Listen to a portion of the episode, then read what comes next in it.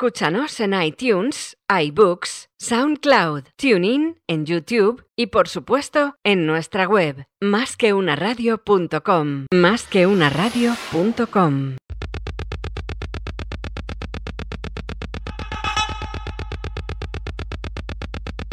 Nuestros soldados. Programa dirigido por el coronel del Ejército del Aire, Ángel Gómez de Ágreda. Una visión cercana a nuestras Fuerzas Armadas en másqueunaradio.com.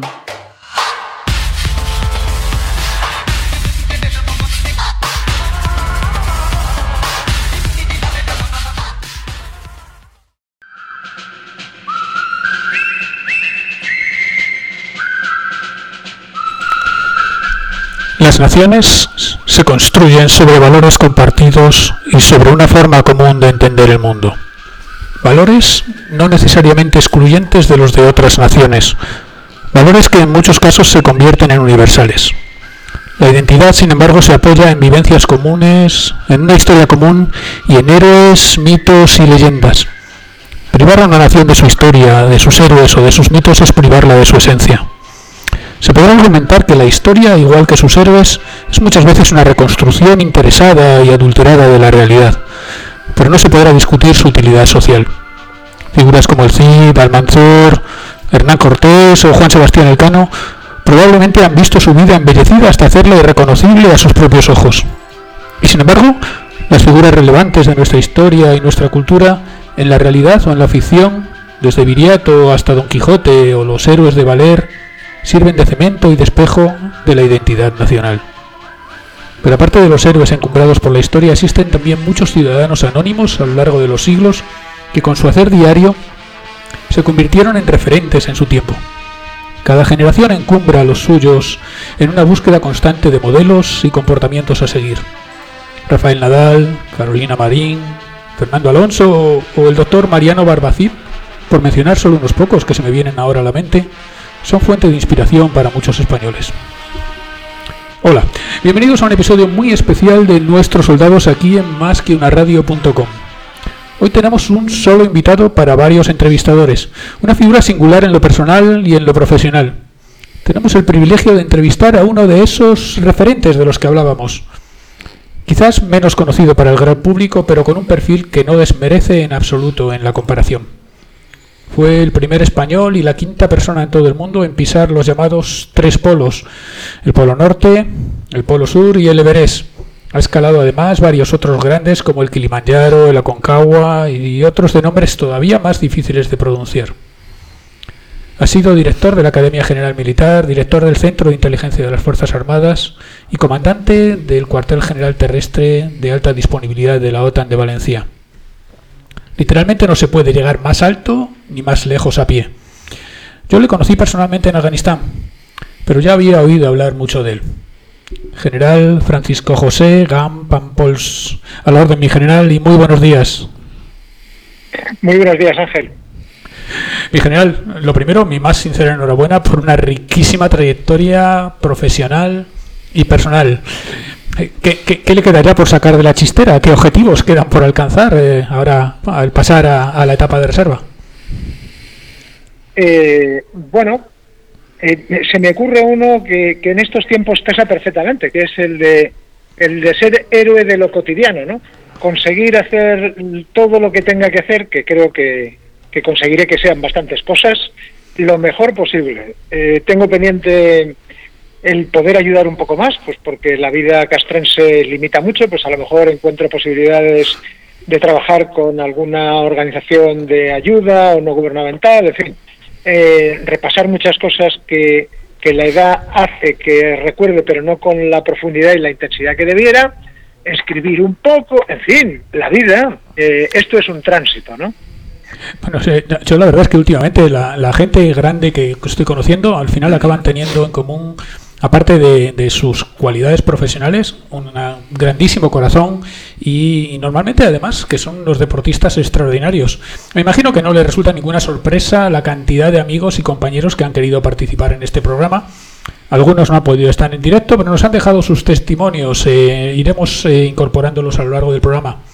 Y, bueno, también tenemos la suerte de contar eh, pues en directo aquí con nosotros en el estudio con un grandísimo profesional de, de, la comunicación con el que ha compartido muchos y buenos ratos. Habiendo un profesional, los amateurs nos vamos a quitar un poco de en medio y le cedo aquí el micro a don Sebastián Álvaro, director del programa Al filo de lo imposible. Eh, muy buenos días, Sebastián. Hola, buenos días, pero no te vayas, tú te eh, quedas aquí a trabajar. Me, quedo aquí tomando apuntes y aprendiendo. Suyo el micro, maestro. Eh, bueno, pues en primer lugar, mandarle un abrazo a mi buen amigo Curro que para nosotros siempre ha sido Curro.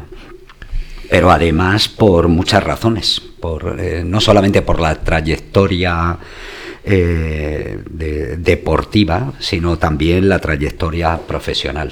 A mí me parece que Curro eh, simboliza muchas cosas en nuestro país y todas buenas por un lado las que las que sobresalen de la gente que nos dedicamos a este negocio y que, que si tienes suerte pues pues vas cumpliendo años pero incluso en, en nuestra actividad gente muy buena muere joven ¿no?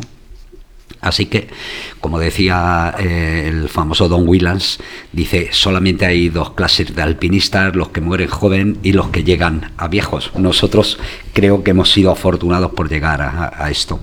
Y de Curro yo podría decir que es valiente, que es solidario, que tiene que ver con, cosas que, que, aprendimos allí arriba, que es la honestidad, el saber que no hay nada más importante que la vida de un, compañero, pero luego además Curro tiene una trayectoria profesional eh, muy, muy relevante y que yo creo que simboliza al ejército moderno español. es decir, es un tipo valiente, pero sobre todo es un tipo culto, intelectualmente conocido a muy poca gente tan de la categoría de, de, de y luego a nivel personal es un tipo con el que se puede ir literalmente al fin del mundo. Así que fuimos. Eh, fuimos, fuimos al Everest, fuimos al Polo Norte, fuimos al, al, Polo Sur y hemos compartido cosas de esas de las que el, el famoso replicante de, de Blade Runner podría hacer suyas, ¿no? Eso de yo he estado en lugares que vosotros no podéis ni imaginar. He visto cosas que vosotros humanos no creeríais. No creeríais. He visto naves arder más allá de Orión. He visto rayos de brillar en la oscuridad a las puertas de Tauhausen. Así que bienvenido, eh, Francisco Gampampols. Eh, mi general, eh, habéis tenido muchas experiencias juntos los dos, ¿no? Pues eh, muchas, eh, algunas muy duras, otras un poco más llevaderas, eh, pero mm, al final nosotros somos un decantado de, todo lo que hemos vivido, de las cosas que hemos vivido y de con quién las hemos vivido fundamentalmente, ¿no? Así que todo bueno, todo bueno. Somos un grupo de personas realmente heterogéneo, ¿no? Desde el primer momento que nos conocimos la heterogeneidad era, yo creo, el elemento más visible, ¿no? De, un programa. La primera vez que coincidimos físicamente lo fue en el año 1990 en el campamento base de, del Sisapagma. Ellos eh, iban con una expedición de televisión española, nosotros todavía no, no, hacíamos nada juntos y allí coincidimos, ¿no? Gente de lo más variopinta, eh, pero hay un, hay un factor que luego se describió muy bien en un libro que se llama El sentimiento de la montaña, que era común, era compartido, ¿no? Eso, y un marco de valores, eh, es decir, un marco de referencia, que también lo era, hizo que todo fuera extraordinariamente fácil, divertido y cuajó, naturalmente. Eh, la proximidad y el esfuerzo son dos elementos muy importantes, ¿no? Eh, hacen que, que se produzca el enlace y ese enlace ha fructificado a lo largo del tiempo en cosas muy importantes, eh, fundamentalmente para imagen corporativa de, las Fuerzas Armadas, eh, para que se nos diera a conocer, para que vieran una imagen nuestra quizá un poco desconocida por la sociedad en aquel momento, pero sobre todo para, para que toda una generación de alpinistas y de militares entiendan que nuestro nuestro sistema, nuestra aproximación a, esa realidad, a la montaña, es una, es una aproximación ética nosotros nos basamos en valores. Nosotros no damos el objetivo como, como aquello que eh, hay que conseguir a toda costa. Una vida, una vida, entendiendo que un rescate de un vivo lo vale todo y, desgraciadamente cuando ha fallecido pues lo colocamos en la situación más digna, eh, eso es importantísimo, eso es irrenunciable. Así que eh, yo le debo a Sebas y al grupo de personas que, recuerdo ahora muy íntimo, ¿no? Juan José Sebastián, eh, Hacho, un amigo que, se quedó en el K2 en una expedición muy, muy dura, muy fuerte, eh, a Joan, a, pues, a Manolo Álvarez, a, unos cuantos. les debo el, el que ellos no están, yo estoy y recuerdo de, su recuerdo tengo la limpieza de corazón, ¿no? El que, y el que a gente hacer todo lo humanamente posible y, hasta allí, hasta donde fue humano posible, hasta donde fue humanamente posible, pudimos trabajar. El resto, pues, el destino. Eh, eh, me, llama la atención eh, la mención a los valores, que es precisamente lo que queríamos resaltar en este programa. Y en realidad, pues tampoco es que haya unos valores específicamente militares que sean incompatibles con, el mundo civil. Aquí se estaban compartiendo valores, eh, era gente con unos valores compartidos independientemente de que vinieran del mundo de, la televisión o que vinieran del mundo de la, de la milicia. Sí, pero no siempre eh, fue así. Eh, no, no, curro, yo, termina. Yo, pensaría, perdón, dime, dime, Sebas. No, que, que eso hoy en día parece obvio, pero hace 25 o 30 años no lo era. No, de hecho, eh, los militares eh, vivíais un poco al margen de la sociedad. La imagen que se proyectaba venía de antaño y, no teníamos más una idea de otro ejército. Y para nosotros, por ejemplo, yo supongo que ahora dirá eh, Curro lo que le parecimos nosotros, pero cuando les conocimos en el Sisapagma, yo llevaba en mis auriculares canciones de Sabina o de Antonio Olina, ¿no? Y las iba cantando. Y, una de mis lecturas favoritas era sobre Alejandro Magno. Y de repente me encontré con gente que era que, que, aparte de compartir Sabina en los auriculares, era capaz de hablar conmigo de la Segunda Guerra Mundial y de la táctica de Alejandro en Gaugamela, ¿no? El, quiero decir que, que, y eso que nos ocurría a nosotros ocurría también en la sociedad civil. De repente nos dimos cuenta que el, que el ejército español, por decirlo de alguna forma, bueno, encarnaba al pueblo español también, eh, eran ellos mismos, ¿no?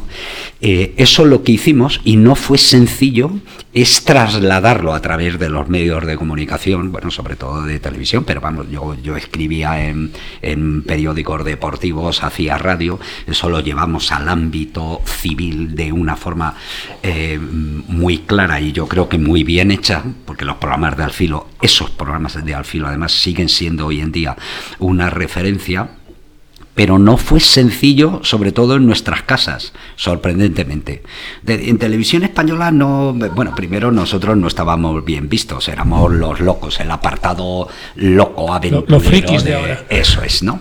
Eh, por un lado. Y luego además al filo siempre fue políticamente incorrecto, ¿no? Por, eh, por, por un lado. Y nos costó.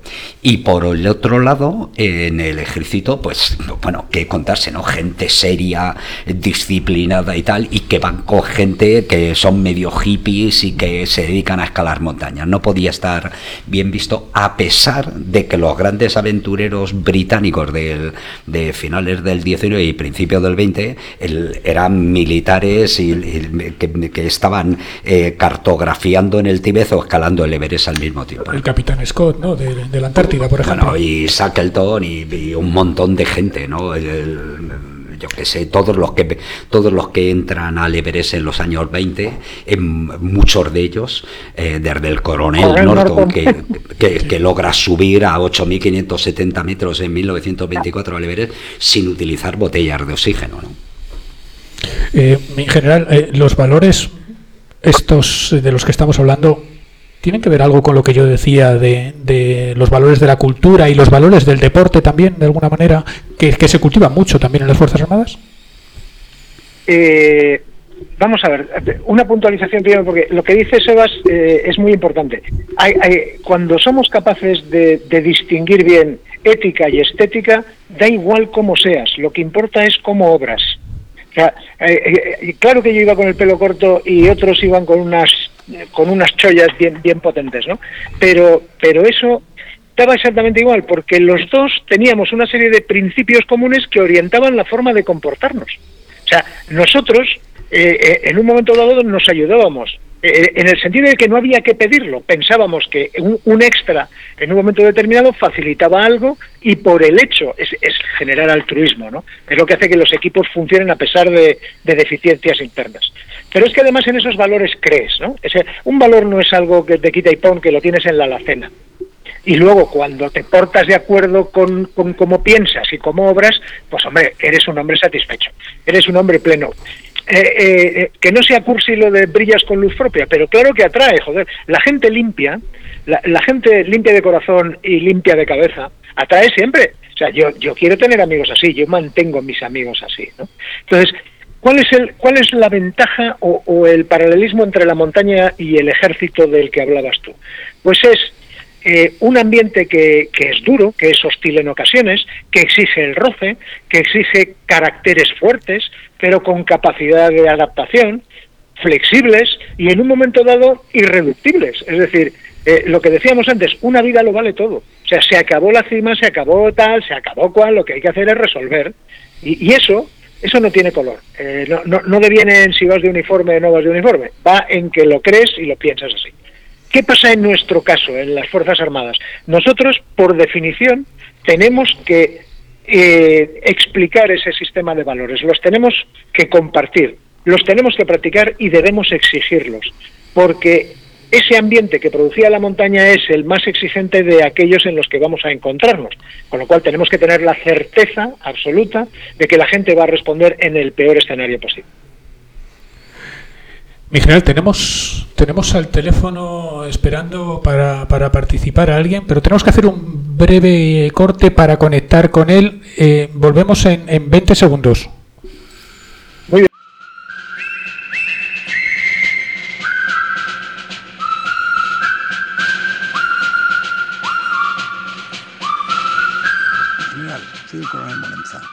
No he tenido la suerte de haber estado bajo tus órdenes directas pero sí de haber coincidido con muchos compañeros que tuvieron esa suerte. Y digo suerte porque todos ellos y de todos los empleos coinciden en una cosa, que se sintieron bien mandados, con todo el significado que conlleva esta frase para un militar. Como delegado de defensa he querido poder disfrutar de esa sensación, poniéndome bajo tu mando como responsable institucional de las Fuerzas Armadas a la comunidad valenciana. Y te aseguro que te he disfrutado como superior.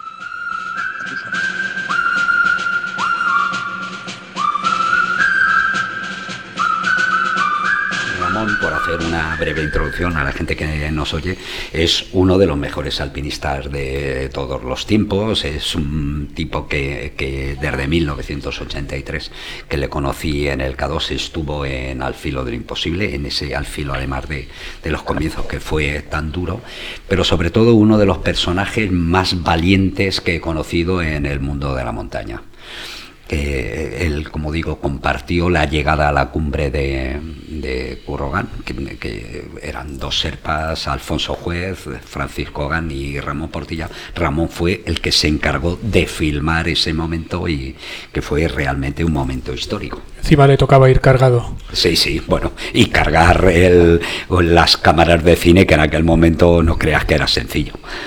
Don Ramón, ¿qué tal? Muy buenos días. Tiene también al teléfono al general Gang, eh, todo suyo. Muy buenos días. Eh, bueno, que no, sé.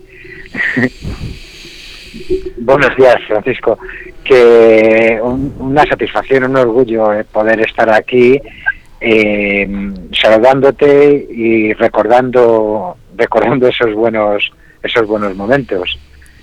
Así que, bueno, han pasado 27 años, pero que seguimos en hay algunas personas que siguen en el corazón. Muchas gracias, Ramonete, muchas gracias. Ramón Portilla, el tío más duro que he conocido en mi vida. más duro que el vinagre. Sí, sí, sí. Siempre una sonrisa. era, era, un hombre a una sonrisa pegado con una nariz puntiaguda fruto de una congelación. Recuerdo yo un sombrerillo que le salió en el Choyu. cuando después del Sisapagma ese del 90 ellos fueron todavía a otra montaña, que ya les pilló muchísimo frío ahí. Eh, Ramón Portilla, compañero, compañero para bajar a las grietas y para subir a los cielos, sin problemas.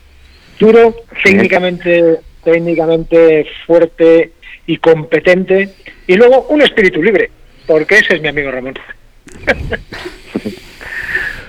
Ramón, cuéntanos un poco cómo fue la llegada a la cumbre esa. Eh, bueno, eh, mágica, mágica. Yo recuerdo, recuerdo que amaneció en el balcón y uno de esos amaneceres. Bueno, el balcón, ¿qué, es el balcón? Empezamos a filmar y bueno, eh, era una época que todavía el Everest no, no estaba masificado y subimos pocas personas ese día. Pudimos disfrutar de estar en la cumbre eh, más de 45 minutos, pues en un sitio único, en un momento único, con una gente muy especial. Aquello te dejó también, por decirlo de alguna forma, marcado, porque yo recuerdo que ahí en esa cumbre tuvo algo que ver los botijos de San Isidro.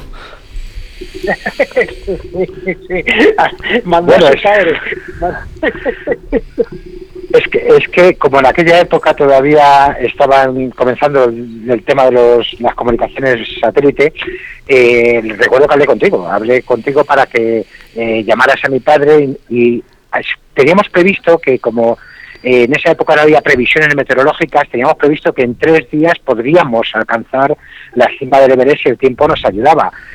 Entonces, ese día coincidía exactamente con el día de San Isidro. Yo recuerdo que mi padre siempre compraba un botijo el día de San Isidro y, te encargué que hablaras con mi padre para que nos comprara un botijo. Y yo creo que eso nos dio eh, suerte en, en, ese, en ese intento. Y ese día, efectivamente, fue un día excepcionalmente bueno el tiempo. El, balcón al que se refiere yo creo que está a 8.500 metros. Es que, es que, dicho así, salimos al balcón, parece que, fuera estás tranquilamente en el salón de tu casa. 8.500 metros en el Everest. al balcón a la salida del corredor Lambert, que era de, de, nuestro campo de nuestro campo 4, salíamos no por la ruta del Collado Sur, que era otra, sino subíamos por un corredor chiquitín que se llamaba Lambert, y entonces coincidíamos con la ruta normal en, el, en una especie de balcón y ahí es donde salió el sol y, a todos nos ha quedado esa imagen, curiosamente. Yo también dije, ¿cómo no van a adorar al sol nuestros antepasados? Claro que sí. Claro, es que pasabas de, la no vida a la vida, una cosa curiosísima. Pero a mí lo que me gustaría es preguntarle a, a, Ramón Portilla, eh, que tiene muchísimos defectos que yo conozco, eh, todos, pero que no venimos a hablar de eso pero Ramón es uno de los personajes que a mí me parece que es fundamental para entender la historia del alpinismo en España y sobre todo la gran década prodigiosa del alpinismo español, que él es uno de los referentes. Entonces lo, que me gustaría es que Ramón contara qué le parece eh, Currogan porque si eh, porque Ramón sí que era un hippie en aquellos años, ¿no? Es decir, y, sin embargo fue el de la gente que mejor trabajó y trabajó conmigo y concurrió en todas esas expediciones.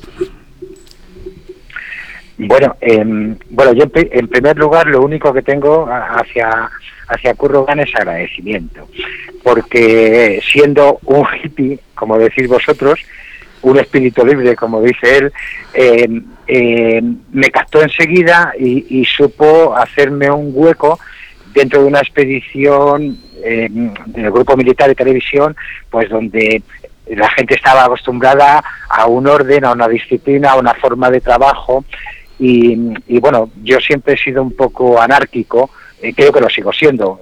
Espíritu libre no lo sé, porque bueno, es, es difícil en la época que vivimos, pero, pero siempre estaré agradecido a que eh, supo, supo entenderme desde el principio, eh, a mí, a mis amigos, eh, recuerdo cuando apareció Mirra Smith en el campo base del Everest, que ese sí que era un espíritu totalmente libre con el pelo por la cintura y la barba por el ombligo y, siempre estaba dispuesto a darle una ayuda no tenía expedición, no tenía eh, compañeros y, Francisco Currogán siempre le dejó entrar a comer, bueno, eh, cosas de esas que, te dicen lo que realmente es importante de, la gente, ¿no? Muchas veces, eh, más allá, más allá de, de todo lo que pensamos, está eh, el corazón de las personas y creo que Curro conmigo siempre ha sido muy especial.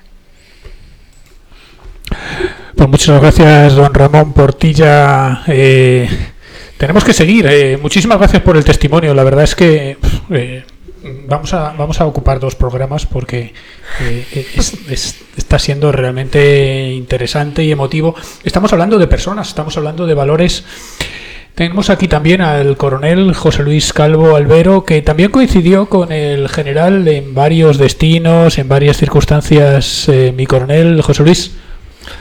Buenos días. Eh, a tus órdenes, mi general. ¿Qué tal? ¿Qué tal? Tiene un apodo, tiene un apodo por el cual le conocemos a nuestros amigos simpaticísimo. Es una persona culta, entrañable y muy cariñosa. Pues muchas gracias, mi general. Pues yo tengo un excelente recuerdo de ti y creo que coincidimos al inicio de nuestras carreras militares. Bueno, más al inicio de la mía que de la tuya. Eh, porque tú fuiste mi alférez instructor durante el campamento de acceso a la Academia General Militar. Para los oyentes hay que decir que ese campamento pues era la última prueba, ¿no? Antes de entrar a la Academia Militar, pues había que hacer un campamento de dos meses en los cuales se daba instrucción y, bueno, pues el, general, en aquella época alférez, pues fue mi instructor. Eh, una cosa dura, porque el campamento de por sí era duro, pero tener como instructor a alguien de la condición física del, general, pues era especialmente duro. Pero yo lo que destacaría, eh, y estamos hablando ahora de valores, es su capacidad de liderazgo, porque pese a que era muy duro, también es verdad que él siempre tenía una sonrisa, siempre tenía una palabra amable, una broma. Él siempre es, una persona con mucho sentido del humor, una palmada en la espalda. Y era un liderazgo eh, cercano, eh, que te, hacía sentirte cómodo, incluso aunque nos mataba corriendo. Y nos hacía hacer cosas pues como rodar hacia arriba, que yo aprendí que se puede rodar hacia arriba, cuesta arriba, cuesta más, pero se puede hacer. Él me lo enseñó. Eh, pero yo siempre lo recordaré, siempre lo recordaré y fue, para mí fue un modelo de liderazgo que es exigente pero a la vez muy cercano. Mi general, tenemos algún, tenemos algún testimonio más de gente que no, que no ha podido estar en directo pero que nos ha querido dejar eh, algunas palabras. Eh, aparte de, allí en, en la academia, coincidisteis después en algún destino más, ¿no? Sí, bueno, hemos coincidido varias veces a lo largo de nuestras carreras. Hay una, hay una ocasión que yo creo que es bastante interesante. Coincidimos en el año 95 en Bosnia.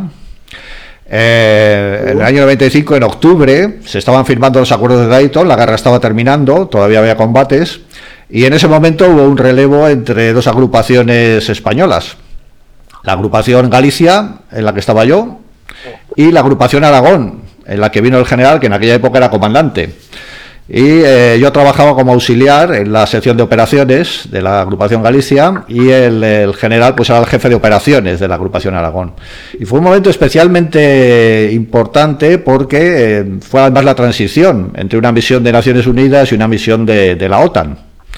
Eh, la agrupación Aragón, de hecho, ellos tuvieron que cambiar, tuvieron que volver a pintar los vehículos y cambiarse el casco porque pasaron a ser fuerzas de la OTAN. ¿no?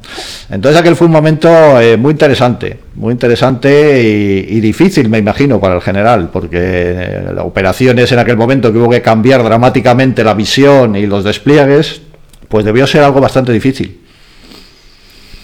¿Qué es más difícil, mi general, o qué es más duro? ¿La montaña, el polo o, o la guerra, una guerra además como la de Bosnia, que era particularmente cercana y particularmente emotiva. Bueno, eh, no, hay no hay posible comparación, ¿no? Eh, una montaña es, es un ejercicio de, de voluntad y de, y de capacidad de sufrimiento individual, relacionada siempre con, con el equipo en el que te estás moviendo, ¿no? O sea, tú, tú te ves, eh, tienes una capacidad para analizarte muy, muy elevada, pues porque la introspección en los momentos duros siempre salta, ¿no? Ves quién está mejor que tú, quién está peor que tú, y en definitiva lo que estás haciendo es aguantar el tipo y pensar que, que bueno, que un día más y un esfuerzo más.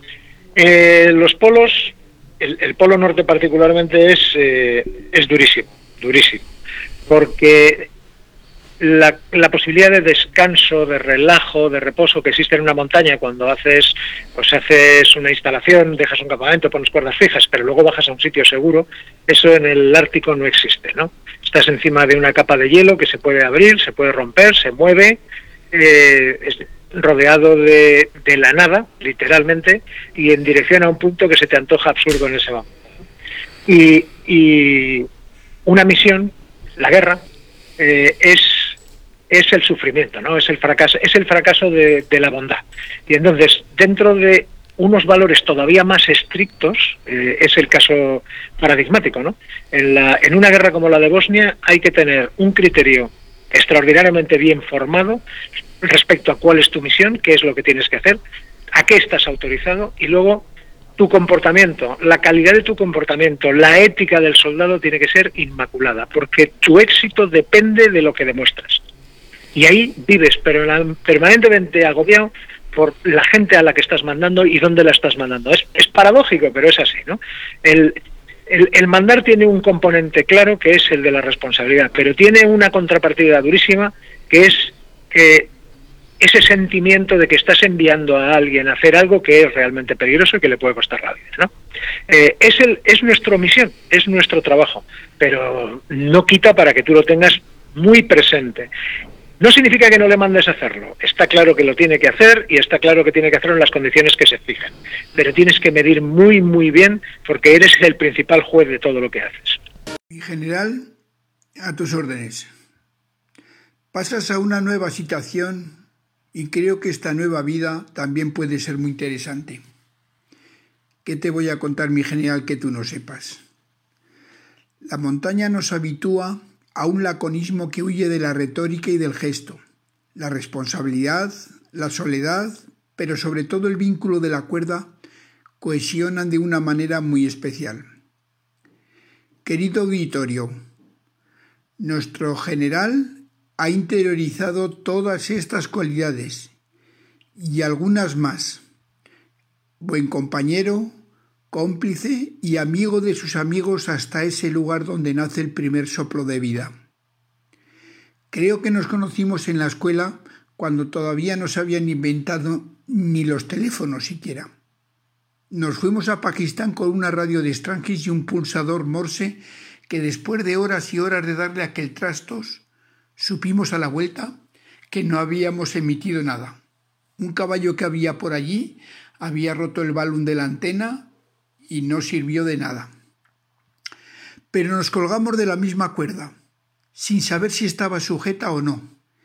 Y ahí estábamos los dos, colgados como dos peleles sobre un corredor de hielo de dos mil metros y con setenta metros de pared de roca por encima como paso previo para llegar a la cima del primer ocho mil de nuestro ejército, el Nanga Parbat. Vamos, de locos. En el último momento una neumonía te traicionó. Recuerdo que volvimos a Leveres por segunda vez, y esta vez llevaste nuestra bandera hasta lo más alto de la tierra, y antes que los franceses. Cuando estuvimos en China en el Sisapagma, bajando de la cima y en medio de una tempestad del 14, estuvimos día y medio andando sin parar, huyendo literalmente de la muerte. Regresamos con congelaciones y con ese vacío que se siente en el, en el alma cuando no todos regresan. Una vez más, tu tienda se abrió para nosotros para cogernos en medio de una planicie de hielo en la Antártida, a dos mil kilómetros del primer sitio civilizado. Un sitio inhóspito, cuando un hornillo tuvo el capricho de explotar y quemarnos toda la tienda. Solo se salvaron los mástiles. También nos trajiste el Polo Norte geográfico. Seguro que tal y como va las cosas en el planeta, con el cambio climático no se vuelva a repetir la gesta. Muchas gracias, mi general, por compartir tantos y tantos momentos vitales y entrañables. Gracias por tu amistad y por todo lo que has significado para nuestras unidades de montaña. Querido amigo Curro, siempre te guardaré un cabo de cuerda para atarnos cuando quieras. Un fuerte abrazo. Mi general, menos mal, menos mal que no nos caben más testimonios. Nos queda otro todavía, pero no nos caben más testimonios porque la verdad es que eh, acaba uno eh, con, el, con el corazón en un puño. Mi general, muchísimas gracias. No, no le hemos dejado hablar mucho, pero el programa lo que quería era sobre todo pues ser un poco un, homenaje a una, a una, figura. Muchas gracias por su tiempo, por su ejemplo. Eh, y nuestros mejores deseos para esta nueva etapa después del paso a la reserva. Seguro que será tan productiva y dinámica como ha sido la anterior. Eh, me consta que hay gente preparándole ya emboscadas para implicarle en muchas, muchas más actividades y que, vamos, probablemente no se va a resistir a ellas. Muchas gracias, Ángel. Ha sido un placer. Un abrazo muy fuerte para todos. Este último era Pedro Espósito, eh, eh, una persona eh, que describe mm, a la perfección lo que hablábamos antes, el sentimiento de la montaña. Una persona noble y bueno. Pues mi general, no nos queda tiempo para más. muchísimas gracias de nuevo y a nuestros oyentes solamente emplazarles para un nuevo capítulo de Nuestros Soldados aquí en más que una radio.com. Soy el general Venancio Aguado de Diego y les doy las gracias por permitirme colaborar en esta iniciativa de homenaje al teniente general Gan con motivo de su pase a la reserva. Hablar del teniente general Gan es hablar del jefe con mayúsculas, de ese mando en el que se unen de forma natural y sobresaliente la potestas y la autoritas a las que todos aspiramos. He coincidido con él en destinos de unidades de montaña y en el Centro de Inteligencia de las Fuerzas Armadas, donde fui su jefe de Estado Mayor. En todos ellos, sus capacidades personales e intelectuales han estado por encima del puesto que ocupaba, consiguiendo un nivel de excelencia envidiable en la organización. Concretamente, en el CIFAS, gracias a su visión global de los problemas y a su preparación académica, logró situarlo en el nivel que le corresponde en la estructura de inteligencia del Estado, dándole además la proyección internacional necesaria entre los países de nuestro entorno. Si a todo lo dicho le unimos su voluntad férrea para enfrentarse a todos los problemas y dificultades que se le presentan, les puedo asegurar que ser subordinado y compañero del general Gant es un verdadero privilegio personal.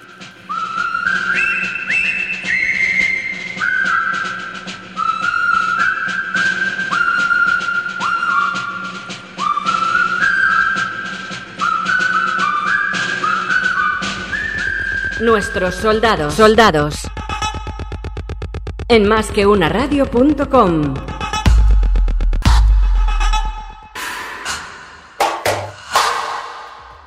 Más que una radio.com. Más que una radio. Sigue los programas en directo de más que una radio.com en nuestra web o en iBooks y también en los podcasts. Podcast.